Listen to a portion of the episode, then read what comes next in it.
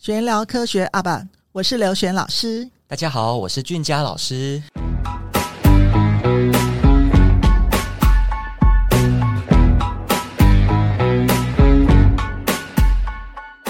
俊佳，我们今天很荣幸哦，又邀请到今年建中高三的学生，叫傅恒玉。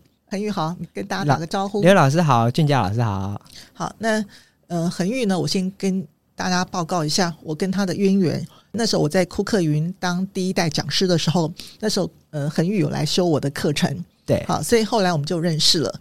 但是呢，但是后来他在考那个敦中数字班的时候，哦，那你可能就是因为在第二关啊，你的那个可能在动手做，因为那一年有一题题目就是拿那个刀子去切马铃薯，对，就你当时切的 很可怕啊，所以就因为那些题目，可能我们就没有办法进数字班。但是因为我当时对你有印象，是眼睛圆圆大大的，充满了灵性，眼睛闪闪发亮，就很像那个漫画里面的美少男。那我觉得你的其实你的在城市在逻辑方面非常好，所以你记不记得那时候我就把你拉进来，对，跟着我们上外加课程，好，不能上正课，但是可以上外加课程。例如说，嗯，我们早自习的实验课，好，例如说我们的科展课，还有甚至连辩论课都请你来参加。好，那后来就是因为这样子呢。你跟我们那届也熟识了，所以呢，后来我就把你跟盛文就组成一队去做那个科展。好，那我们也得到，你也因此得到台北市的特优。好，那后来去参加全国的比赛，得到联发科的一等奖。好，打败很多高中生，还拿四万块嘛。对啊，对。那后来那个恒玉在九年级的时候，好跟着我们，好，我们来做科学班的培训。好，所以也是很可惜了，一样是在第二关的时候不小心在石座上面，好。那个可能没有办法尽如人意。那后来恒玉呢，我就问他说：“哎，那接下去怎么在一个月当中去拼会考？”好，我想你有你的解决方法，你刚才也跟我讲过解决问题的能力。好，然后后来就是再去考金融数字班，可能也是呃，你后来没有把心思放在上面。哈，那但是问题是你后来进到普通班之后，那因为因缘际会，因为你们的前一届有个学长。因为妈妈对机器人校队很有对机器人很有兴趣，所以后来我就请那个妈妈，好，我带那个妈妈去建中去拜访校长，我们就因此而成立那个机器人校队，就是 FRC 校队。那当时就问我说：“你推荐哪一个厉害的又很很好的学生进来？”我当时好像就第一个推荐你嘛。我说：“因为你对写程式。”很有很有兴趣，例如说我们的当年的科展就是写程式嘛。我记得你你 你为了那样子学 C 加加、学 Python、学 V Python，学了好多，对，就花了很多力气。我们比赛科展隔天，你你回来台北之后呢，又忙去参加那个猫咪杯，又得到全国冠军。所以我相信你对于写程式是很有兴趣的，所以我当时就推荐你。后来他就跟我极力称赞说：“哇，你介绍的傅恒玉好棒哦！”后来就让你当副社长。是吧？好，所以我 先介绍完我跟恒玉的这些经历。好，那其实就是也蛮疼他的，因为我们这样等于是他从小学看到现在。那我们想说，请傅恒玉你讲一下你这段时间的一些呃呃这些经历呢，呃，让你的人生有什么样的影响？其实我觉得，就是到国中，从国中开始到高中，它算是一个很大的转变。就对我来说，让我决定了我在整个高中跟未来的方向。就因为那时候，其实我国中没有考上资优班，高中也是科学班跟数字班都失利。那其实你要呃，老实说，当然会觉得心情不开心。那后来我就只是想一想，最主要会不开心的原因，其实因为对未来的不安定感。你会觉得说，呃，当如果我现在不是科学班，我现在不是数字班，会不会代表说我以后会得不到比较好的资源、比较好的机会，去让我未来可以继续去争取更好的一个成果？但后来从国中或者到高中这样子一路以来，我觉得其实每一条路它只是一个不不同的路，但是你这样子走下去之后，它并没有绝对的哪一个是正确的路，哪一个是错误的路。像而且你前面走过路，反走过必留下痕迹。对啊，像我国中虽然我不是资优班，但是可以遇到老师，最后可以来做这些科展，有很好的成果。那到高中之后，因为我是普通班，反而有好处，是我得到了更多的时间，更更多的弹性，所以它可以让我去呃这些时间去发展我的兴趣，就是我的城市，我对不同的比赛的热忱。因为我觉得说，呃，我很喜欢一个不平凡的感觉。呃，参加比赛，我可以感觉到是我可以遇到不平凡的人，我可以遇到很多很厉害的同才。在比赛过程中，我可以做我平常不会做到的事情。整个心态上，就是那种比赛的紧张刺激，比赛那种在不同的环境下的感觉，就不管是心态上，或者是环境上，或者你做的事情，整个都会感到真正的不平凡。所以，在高中这条路上，我会。呃，如果要问我说我会不会后悔我没有进科学班或数字班，其实我很难给一个准确的答案，因为我也不知道如果我在数字班或科学班会是怎么样的一条路。但我可以确定的是，我在普通班的这一条路，它绝对不会是差的，它让我走了一个呃属于我自己一个独特的新道路。但是你想想看哈，在我们国中的时候，我记得你八年级的时候，就花很多时间自己在在做客栈，那时候我带着你，你们好像打到七月底吧，还在高雄打客栈。对、啊，我记得蛮清楚的啊。那你回来之后，我们可能就在开始准备考科学班，好，还要可以你要准备你的会考。那你觉得我们这段经历，好，甚至我们在九年级整年帮你的培训，你觉得影响到你什么？就说，呃，你今天如果没有经过这段经历，我相信你到普通班可能不会有这些想法。那你觉得这些经历，比如说我们这么忙啊？哦，可能这样觉得啊，我们干嘛那么多事啊？哦，八年级、九年级，其实我相信你的生活是很充实的。那你觉得这些经历跟培训，你觉得让你就算在普通班，你也能够与众不同？那请问是什么样的经历改变你的一些想法跟做法？我觉得这些过程中最重要的对我的影响，就是如何在呃很忙碌、很紧张的状况下，还能在每件事情都可以顾到好。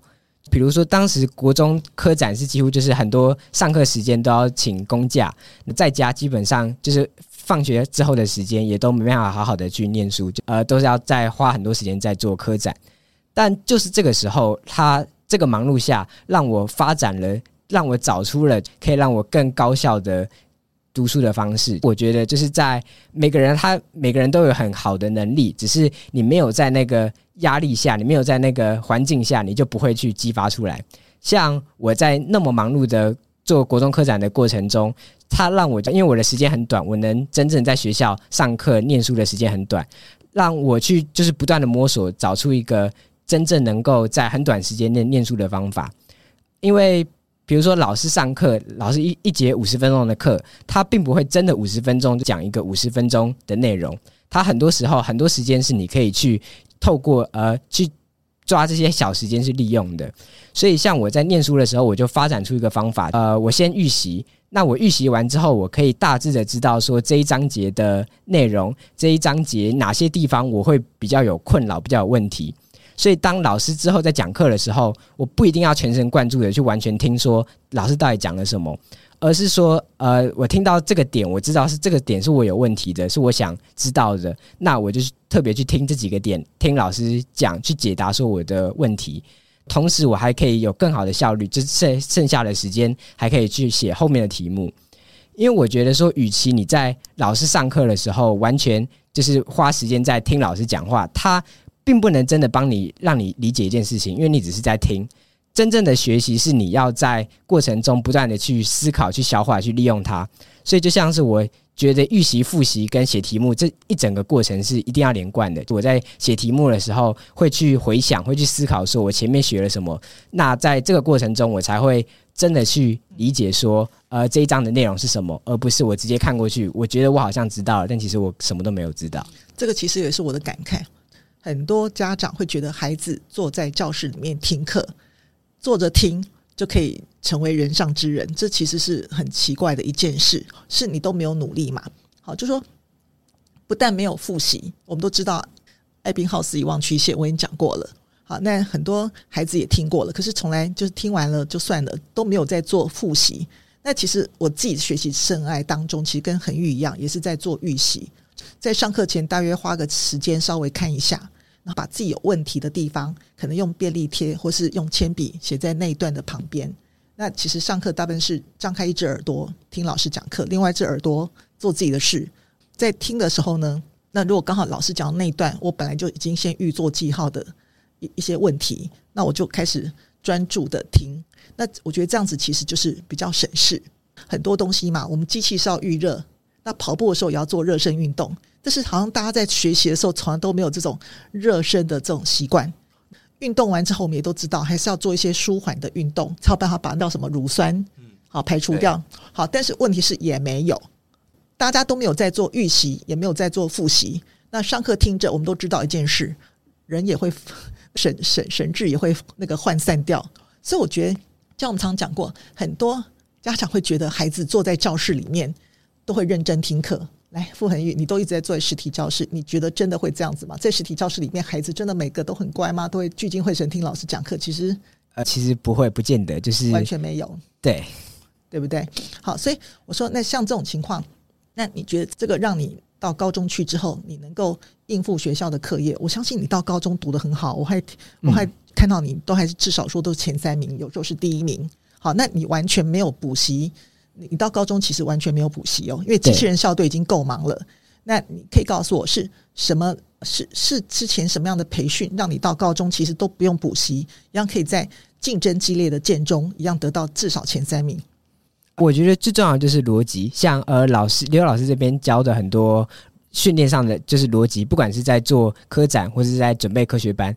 那这些逻辑就是你如何面对不同的问题，你如何面对不同的知识，你要怎么去消化它，而不是呃，因为某很多的知识它并不是单纯的你得到那个件事情，而是你要去把得到的东西去做处理，去真正的提炼出那个知识代表的意义，而不是它知识表面的本身。因为很多人都习惯死背，那问题是你到高中你去知道一件事，我常开玩笑讲说天长地久有时尽。你的记忆力有一天会用到底，对，你的那个叫什么记忆体用完了，你我们人我们人也也不能跟电脑一样啊，从耳朵里面插一条 RAM 进去就可以增加了，是吧？嗯，好，那所以你到高中去之后，你其实我相信你机器人校队很忙，对。对，几乎要培训很久，好，要花很多时间，特别是你又是当 leader，你当副社长，好，所以你花的时间其实更多，好，因为你要身先士卒，你要帮忙先完成很多事情。所以你你在金融里面，你这样用逻辑的方法，好，其实呃就可以让你在建中期就名列前茅。对。而且我觉得这是一个加成的效应。除了你在国中有这个经验，所以我想这也呼应了刚刚老师讲的。虽然你是在的确是在普通班，可是这些比如说科展研究的经验，或者是准备科学班备考这些培训，对你还是具有价值的。而且这个价值除了你刚刚说的时间效率的应用以外，我觉得培训本身就带给你的一些东西，包含逻辑，然后再加上为什么说是一个加成，是因为你又这么的对城市是具有天赋的。但有其实你也。会分享你如何发掘自己的天赋。你本来就是一个很擅长使用逻辑去思考所有问题的人，然后用程式去做输出。所以刚刚你为什么会在意这个点？上课不是只有输入，还要输出，因为你一直以来城市本来就是一个需要你去输出、需要互动的事情，对，对不对？没错。好，那恒玉。在这个过程当中，因为你在国中的时候，其实已经比普通班学生忙很多，跟我们自由班学生一样忙。好，那这个过程当中，我说真的，你你在做科展的时候，我们几乎那时候是我们为了拼特优，我们全力以赴。但是你的爸爸妈妈从来没有来跟我讲过说，老师那个功课写不完啦，是段考考不好啊。你爸妈从来没有讲这件事。甚至我们在高雄场，我们那年是在高雄比全国比赛。我发现，就是我们比完之后，那学校就有辅导课。你爸妈竟然还抽空来带你去高雄去玩。我还记得他让你自己哦，他没有来接你，他叫你自己坐到哪一站去坐轻轨去找他。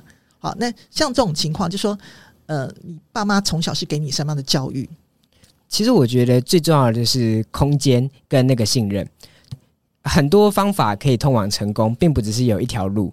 但是，呃，很多人会觉得说，就只有一条路，感觉最安稳的那一条路是最好的成功。那像我整个过程，不管我国小到国中到高中，我常常是走一个跟别人不一样的路，做跟别人不一样的事情。所以在这个方面，就很像是你在坐云霄飞车，你会乱冲乱撞，那很容易就会害怕说，这样真的到达终点吗？那我觉得我爸妈带给我最大最重要的东西就是一个信任，一个空间。不论我的做事的，就是那种那种路多崎岖，做事的方法多么的与众不同，他们还是可以信任我，让我呃相信我可以以我自己的方式走到我自己属于我自己的路。那所以它让我有很多很多的空间，不管我在很忙碌的在做这些比赛的过程中，用我自己的读书方式，用我自己的做事方式，可以信任的我去让我有空间，让我有时间去完成到这些我想做的事情。那我很好奇哈，你的父母跟你中间的对话，会不会说你今天的那个默书考几分啊？你今天小考考几分？我记得我们中间在做课展的过程当中，你有次段考的数学考得并不好，好，那这个时候你父母会怎么跟你对话？会不会跟你讲说，恒玉，你考不好，蛋考考不好，你不是我的孩子，会这样讲吗？不会啊，他们蛋考其实常常，甚至有时候常常不会特别问。那如果问了就考不好啊，大概就问说大概哪些遇有什么困扰啊，有什么觉得要怎么修正啊？对，我可能就自己想出一些方法去，呃，一些解决方法去解决我自己，呃，我目前在考试上面或在不同方面上面的问题。其实我就是我常常之前我在讲的，就是。父母跟子女中间是要对话，这个对话是要有效率的，要有品质的。也就是说，你一直骂他说你为什么考不好，我觉得一直在跳针，一直问同样的话，其实是没有意义在的。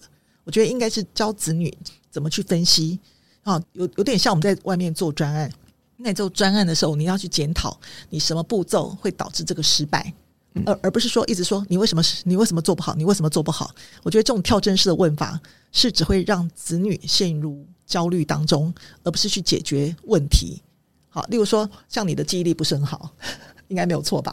中中等吧，中等。好，不承认。好，那 我记得那时候你国文判断题目不太好，所以我那时候我好像我记得我知道去跟你们这些理工宅男去解释这篇文言文，好，这个字是什么意思？这整个词是什么意思？其实是毫无意义在的，因为解释完之后，你还是不知道为什么答案会是那个答案。所以后来你记不记得那时候我就教你们把它当成数学题，就是我看到这篇文章，我要有语感，我会抓到题题目里面的这个词跟呃四个选项里面的哪一句里面的哪个词是一样的意思。好，那这时候就是那个答案。我相信您好，你到高中去之后，你跟我说你的国文是全班最好的，你是用这种方法来猜题的吗？嗯，算一部分算是，就是。当你真的是看不懂那个文章，或者是需要很很短的时间内去作答的时候，那你用这些你的感，你用逻辑的方法，你可以很快的去判断出哪些答案会比较偏向正确答案。其实我讲过一件事，诶，我说万宗归一元，就说你今天不管是什么武术招招式，其实就关于其实就是逻辑。我觉得任何科目学习，因为我们常讲，以前我讲过理科脑建构法，是你今天不管怎么样，你都要回归到逻辑。就算是文科，其实你读文科之后，你有发觉其实也是逻辑。对，好，任任何东西不是用死背的。好，所以我讲这个东西，其实就是我们的培训的真正重要意义，就是培养他思考是有脉络的，好，有逻辑的。你这样才有办法在短时间之内，我可以学好很多东西，因为我相信你多才多艺。因为像上次你看，你还有时间哦，你就这么紧张时间，你还跟我讲跑去那个玩那个什么定向？对，定哦，那个定向，我那时候还问他说什么叫做定向？好，那你要不要稍微解释一下什么叫做定向？你当初你爸妈怎么把你调那个比赛？定向比赛简单来说就是，呃，他会给你一张地图，会有好多不同的点，那你就是要根据这个地图去找说这些不同点的位置，你要找到它，所以有点像就是在考验你的对于定。你的地图、你的定位，还有你的方向感，去比时间，去说你能多快的去找到不同的点。那也有不同的像定向，像严禁定向，你要去判断、观察说那个不同的点，它的一些地形、一些特征，去判断说哪一个点是符合地图上描述正确的那一个点。所以它有点像，呃，它算是一个。蛮少人，比较少人接触，比较非主流的一种运动。但是它有趣的地方就是在于说，呃，第一个它可以同时考验到你的，你要有体力去跑那么多的距离，你要同时还要用你的脑袋去判断不同的位置。那一方面，它也是一种，我觉得还是也是一种很棒的享受。你可以在不同的地方，像在山上去边欣赏风景边完成这样子一个自己自己去探寻不同的道路的一个比赛。那所以当初最早，我小时候因为是童军，那时候我爸就接触到定向这个这个活动，然后他就觉得很有兴趣，所以他他也有参加一些定向的比赛，他也找我去参加一些定向的比赛，所以就这样子，后来就有找机会有不同的定向比赛就会去参加。所以如果说当初你爸爸妈妈是帮你关在家里，每天让你写一堆测验卷、小黄卷、小白卷的话。今天你可能就不会有这种这样子如此的这种整个方位概念。对，呃，很多人可能我觉得定向比较少人会接触，是因为。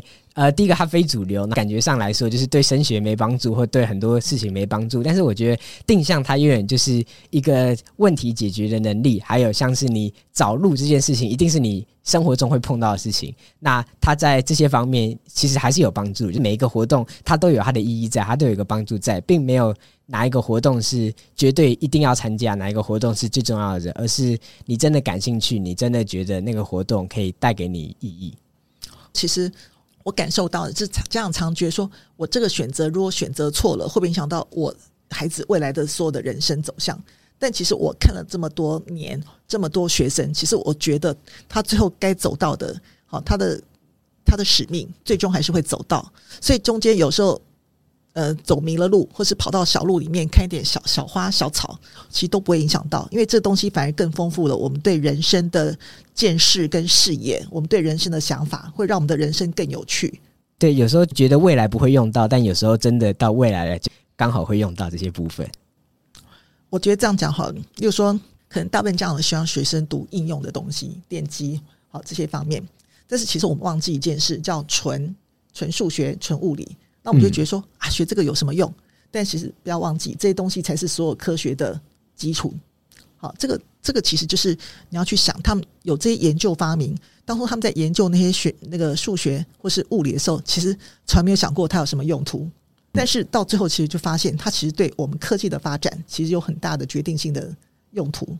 而且我真的觉得，刚刚你在讲什么是定向比赛，讲到你如何用逻辑在写程式的时候，你眼睛整个都在发光。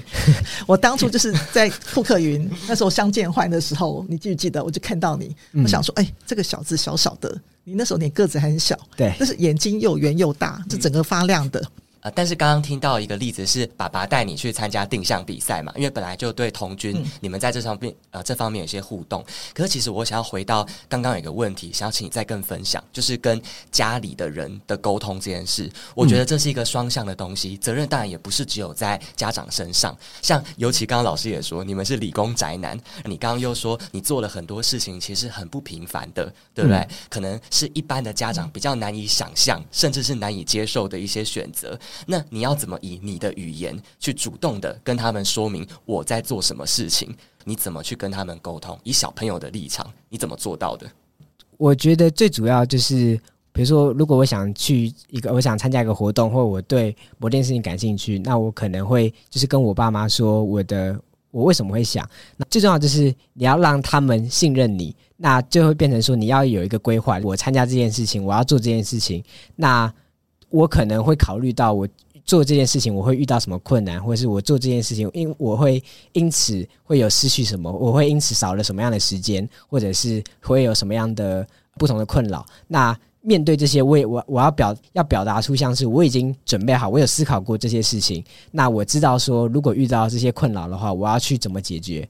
那这样子的话，更能够就是让爸妈让别人信任，说你真的是有考虑过。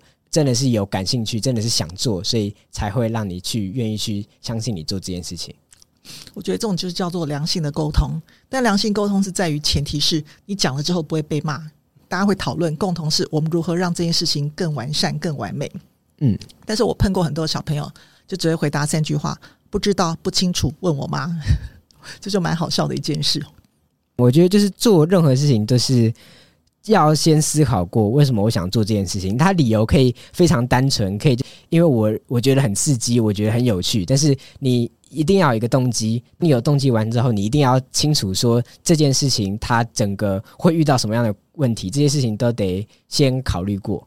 你要想到后果，对，然后但是而且是你能够承受的。就是我真的觉得小孩本身，其实连国中生，我都觉得有一些责任，其实我们自己必须要先负责的。就像你刚刚说，就你今天在跟爸妈说我要什么选择，或我不要什么选择，大部分我们现在听到很多都是我要这个，你要不要给我？如果爸妈说我不要啊，我不知道你为什么要这样，就有一种很被动的感觉，就是好啊，你否定我，可是你到底？感觉永远都是伸手牌，从来都没有提出说我为什么想要这个选择。那我为我自己做了什么规划？有哪些风险？那我如何去承担？好像现在小孩子本身并没有意识到，我其实需要负这些责任。嗯，基本那时候你可能忘记，那个我们那时候我还要开一门辩论课，哦，这个我记得。那门辩论课蛮好玩的，就是我会找一些有趣的题目，让大家怎么办？大家讲，因为为什么？因为那时候是八上，我就希望你们胡言乱语，但是从胡言乱语当中又可以抓到别人的逻辑，如何去反攻。嗯、那为什么？因为要大家敢开口讲话。这时候你们下一局参加科展的时候，才有办法敢开口跟别人沟通、跟讲话，而不是让别人质问，而是我好好的表现给你听，我讲个漂亮的故事给你听，这才是我的我的目的，就是敢讲话、敢开口讲话。但是我现在发现很多小朋友连嘴巴都张不开，为什么射的时候就是声音非常小，在问什么理由的话，就是简短的一两个字，是不是？那我觉得像这样子其实很难很难做沟通，因为我们知道沟通力其实是我们二十一世纪。很重要的能力，好，不是说因为随着电脑的发达就不讲话。我就很好奇，诶，你是理工宅男，爸爸也是理工宅男，但是你们的沟通感觉上就是很畅通、畅然无阻。好，那你觉得是什么原因？我觉得正是因为理工这种逻辑的训练，所以你会，你常常思考。我觉得像沟通最重要就是你要思考，因为你有想法，你真正是有想法之后，你才会去知道你要如何表达出来。如果你根本什么都没想过，你没有一个内心的想法，那你努力的去去挤出字，你也挤不出多少字。所以我觉得，因为像我们这种会真的有逻辑、有在思考，当你在想这些事情的时候，你会有内心会有自己的一些立场、自己的观点。那当你有观点的时候，你就要应该要把它有自信的讲出来。那当你讲出来之后，才可以去让大家不同的观点、不同的想法去做交换。这个跟我们现在讲这个社会需要的人才有很大的关系。我甚至觉得这个社会缺的不是只有科学人，虽然像我们很常看到的新闻都是急缺科学人才，可其实我觉得其他的领域，甚至连文科的领域，比如说法律的领域、商业的领域，是不是也很需要这些逻辑的东西？它一定非常需要。所以我觉得很多男生们不要自诩说啊，反正我就是数理好，所以我就懒得说话，或者是啊，我就是因为数理好，所以我国文很烂呐。好，当然的确偏科。好了。或许有些研究跟说跟基因有关，可是我觉得我们自己看待自己的方式可以再更广阔一点。你在数理上的学习，这些逻辑的练习是有助于在文科上的思考的。甚至不要讲这么现实，只是讲课本上的东西。你平时如何跟家长沟通，对不对？你如何去说服别人，甚至如何领导一个团队，其实也都需要数理这些逻辑的思维。因为像你在带机器人校队的时候，我相信你在当副社长的时候，一定要处理很多。同学中间的一些纷争，对，就是一定要有很多各种大大小小的类型的沟通，特别是大家都是见中人，每个谁都不服谁，都觉得自己是最棒的。